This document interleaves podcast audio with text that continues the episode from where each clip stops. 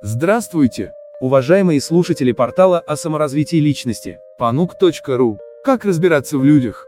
Для этого нужно научиться чувствовать их психологию и к тому же вам потребуется опыт. Также вам поможет техника второго стула, используемая в ситуациях, когда вы хотите разрешить конфликт с кем-то, объяснить сложную ситуацию. Но обо все по порядку. Первое. Научитесь понимать потребности.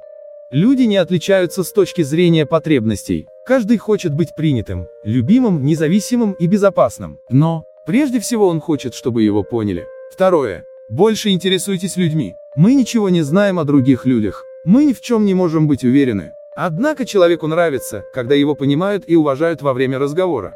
Мы гораздо более уверенно разговариваем с тем, кто не судит, что мы ему говорим или как мы себя чувствуем, потому что он просто принимает все как есть.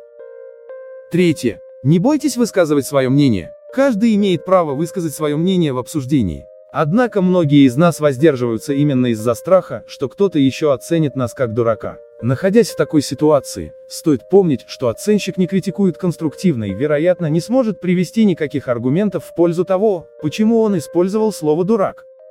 Четвертое. Сочувствуйте другим. Сочувствие – это способность распознавать и сопереживать психическим состоянием других, способность поставить себя на место другого человека и принять его мышление. Важна в контексте социального взаимодействия. Эмпатия является важным социальным навыком. Человек со значительными эмпатическими способностями понимает свои эмоции и способен точно распознавать эмоциональные состояния других людей. Это положительно влияет на понимание социальных и межличностных отношений. Эмпатичные люди знают о чувствах других, видят фон для своих ценностей и способны сопереживать конкретным ситуациям.